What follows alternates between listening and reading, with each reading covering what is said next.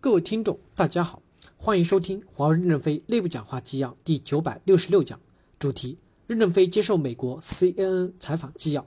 本文刊发于二零一九年十一月二十六日。接上文，记者提问：我们现在来聊聊五 G。美国一直在给其盟友施压，包括最近向加拿大、英国和德国施压，让他们不要在五 G 上与华为合作。我刚才提到的那几个国家，对于和华为在五 G 上的合作，是持开放态度吗？任正非回答说：是的，他们是开放的。世界各国主要是在比较到底谁的五 G 更好，运营商是知道的，他们的政府官员也知道，只是少数的政治家从政治的角度出发，有他们的想法，但是还是有人从现实主义考虑的。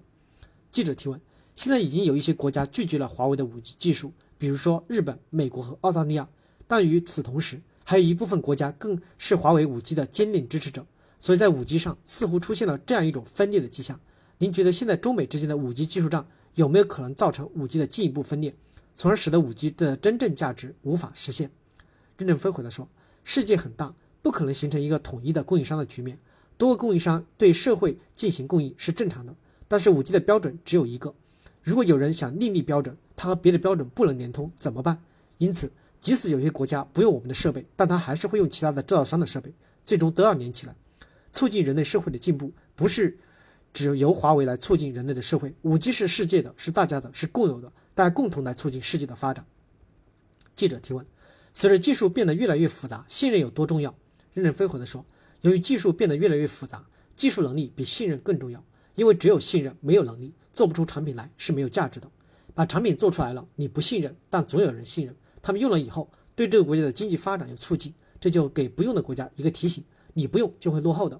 比如。英国人刚发明出火车的时候，社会对火车的评价也有负面的。中国第一次使用火车，认为火车很恐怖。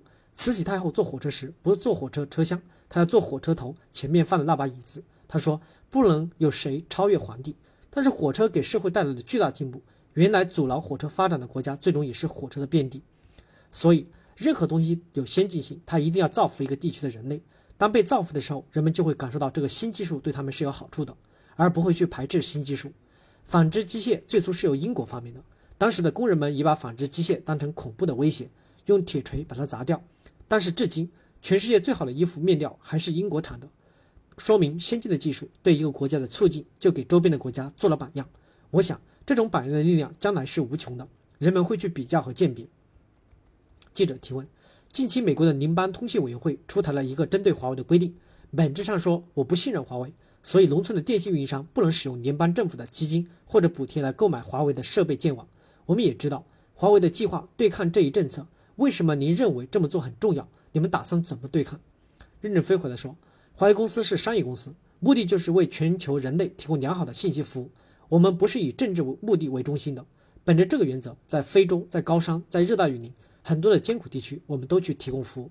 当然，我们也愿意给美国人民提供服务。”当年我们希望给美国大运营商提供服务，但是给大运营商提供的不了服务，就给一些小运营商提供服务，以体现我们的价值。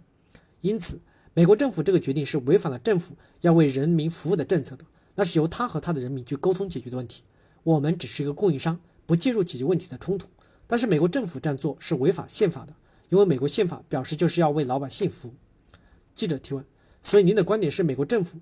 正将政治和贸易战置于消除数字鸿沟之上，对吗？任正非回来说：“我认为政治和经济本身是可以分开的，不要混淆在一起。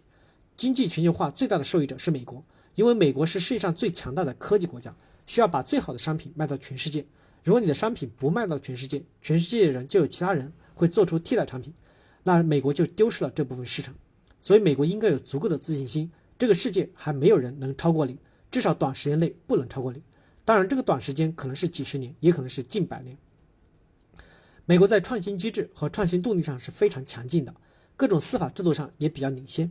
这么多优秀人才争先恐后的涌入美国，目前全世界其他国家还比不上。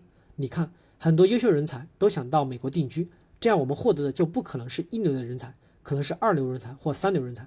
但是我们在这种人才的基础上团结起来，几个人、几十个人拼在一起，就相当于一个优秀的人才。所以我们的人数就比美国公司多很多，但是我们做出的成绩并没有比美国公司大多少。这样来说，美国在科技上应该会继续的领导全世界，而且全球化对美国是有好处的。但是美国的政府现在慢慢的要脱离全球化，那就会把一片片的市场让给别人，小草和春笋就会旺起来。这些国家将来也会替代美国的。感谢大家的收听，敬请期待下一讲内容。